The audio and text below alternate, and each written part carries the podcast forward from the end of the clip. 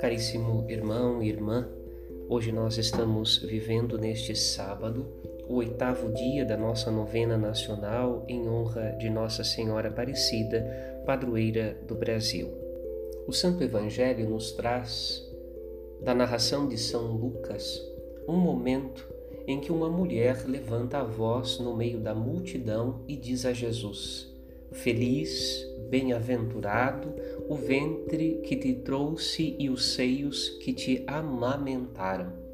De fato é verdade, é feliz, é bem-aventurada e é bendita entre as mulheres a mãe de Jesus, Nossa Senhora, a Virgem Maria, a quem louvamos neste tempo em meio à novena preparatória para a festa do dia 12 de outubro da Rainha do Brasil. Deus quis tornar esta menina de Nazaré bem-aventurada e louvada, bendita entre todas as mulheres. Contudo, Jesus tem algo para dizer a esta mulher que, do meio da multidão, lhe fala. Muito mais felizes, muito mais bem-aventurados, muito mais benditos são aqueles que ouvem a palavra de Deus e a põem em prática. Maria é bem-aventurada porque nela a palavra se torna carne,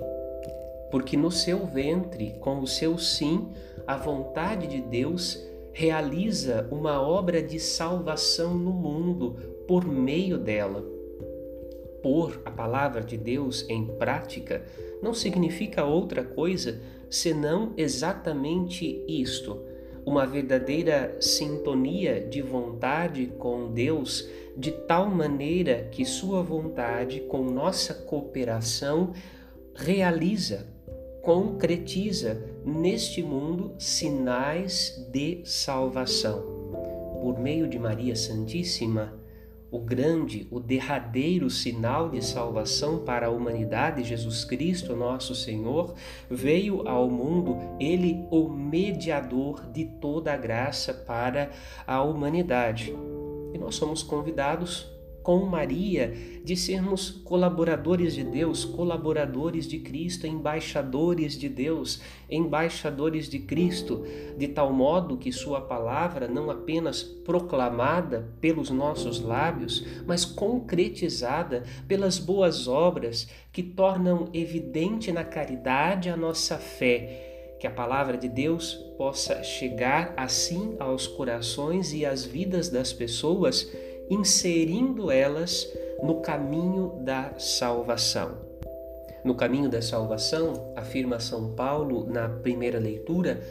aos cristãos da Galácia, o que vale não é mais ser judeu, nem grego, nem escravo, nem livre, nem homem, nem mulher, pois todos somos feitos um só, um único corpo em Jesus Cristo, nosso Senhor. E pela fé, somos colocados nesta descendência de Abraão e nos tornamos herdeiros da promessa que Deus fez a Abraão, graças à fé que ele manifestou em suas palavras. Fé que não é hum, simplesmente dizer sim a Deus, mas dizer um sim que compromete a vida. Abraão compromete a sua vida, a vida da sua família, com aquilo que Deus lhe propõe e leva ele consigo, toda a sua família e coloca todos eles no caminho da promessa de Deus, no caminho daquilo que Deus lhe havia dirigido como mensagem de salvação.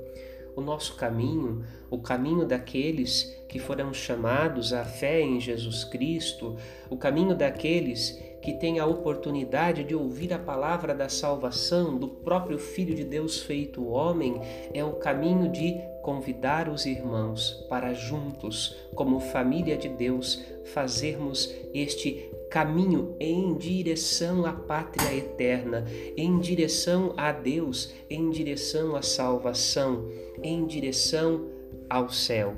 E nesse caminho de salvação,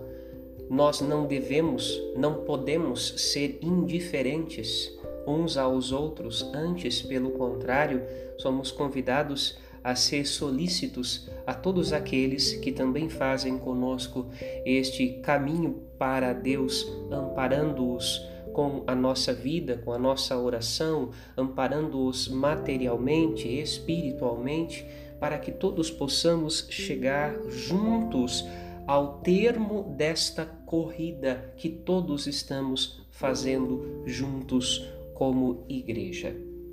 Que Nossa Senhora, a Virgem Santíssima, que foi elogiada, saudada pelo arcanjo Gabriel como cheia de graça, que ela nos socorra com sua intercessão, para que com Maria todos possamos chegar juntos diante de Deus para celebrar sua vitória em nossas vidas. Nossa Senhora Aparecida, rogai por nós.